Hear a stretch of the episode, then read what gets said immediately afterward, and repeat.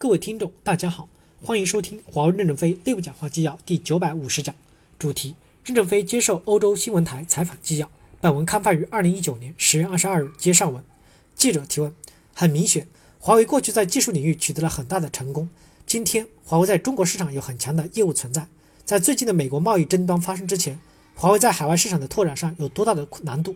还是说您也认为一直以来发展都很顺利呢？华为毕毕竟其他国家对于中国有些看法，抱有怀疑的态度。任正非回答说：“海外的市场拓展，我们在五月十六号之前没有多大的困难，因为最主要是客户的选择。政治家可能有不同的观点，但是客户有价值的评价。用了华为的东西是不是真好？大家知道，美国的政治家、国家领导人在欧洲拼命的游说，但是欧洲的客户还要买我们的设备。盟友的观点，这么多大人物的施压，客户还要坚持买，说明客户还是很认同我们的。在五月十六号之前没有那么大的压力的时候。”客户选择和使用我们的设备是基于技术与服务，以及使用以后是不能产生，不是能产生利益。记者提问：您刚才提到原因是因为有客户的支持，客户自己做出了选择。但是如果说他们所在的国家的政客、政府不让华为的设备在他们那里进行销售，我们看到有一些国家和地区正在发生这样的事情，华为怎么克服这样的问题呢？任正非回答说：如果我们没有克服，就放弃这个国家，也可能放弃这个客户。我们只选择认同我们的客户，做一些就行。并不要求所有的国家、所有的客户都接受我们。若果客户都听政客的，他是否能养活自己呢？决定企业命运的不是政客，而是客户的客户。客户购买的商品一定是能为他盈利，他才能活下来。记者提问：现在的美国和中国出现了贸易争端，华为转入其中。美国政府也指控华为，说华为可能通过电信网络，通过自己的通信设备、自己的技术，针对别国开展间谍活动。华为历史上有没有开展过针对别国或者华为客户的间谍活动呢？任正非回答说。首先，中美贸易的争端与我们没有多大的关系，因为我们在美国没有销售，所以美国的网络安全与我们无关，信息的安全也与我们无关。事实证明，没有华为，美国的网络与信息照样会不会不安全。第二三十年来，我们为一百七十个国家、三十亿人口服务，至今没有任何事件证明我们有类似的问题。如果发生过类似的事件，美国早就拿到桌面上给欧盟看证据。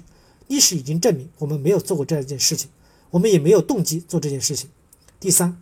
未来怎么办？欧盟有报告认为，华为的 5G 技术是非常先进的，但是也关注非技术因素中的风险。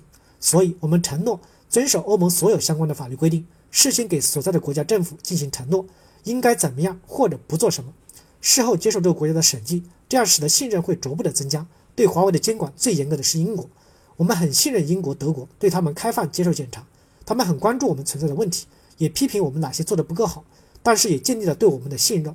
事前承诺，事后审计，合乎欧盟对我们的管理要求。我们尊重欧盟的规定，为什么会没有市场机会呢？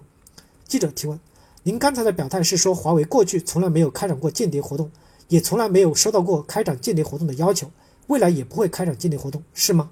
任正非回答说：是的，肯定没有过，以后也不会有。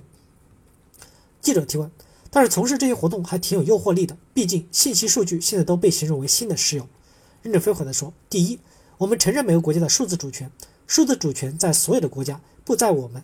我们拿了数据没有什么用。如果从事这样的事情，只要发生一次，就会在全世界曝光，客户都不会买我们的设备，那公司就破产了，员工都走了，留下来我来还债，我还还得起吗？记者提问：有可能华为做了，但他把它藏起来了。任正非回答说：藏起来做什么？没有动机和必要性，也没有这个可能性。就如卖汽车一样，我把汽车卖给你们，装什么货是由司机说了算。我们把设备卖给运营商，是运营商在运营，受制于他所在的国家监管。我们根本接触不了数据，怎么拿数据？我们拿不到数据，也不需要数据。感谢大家的收听，敬请期待下一讲内容。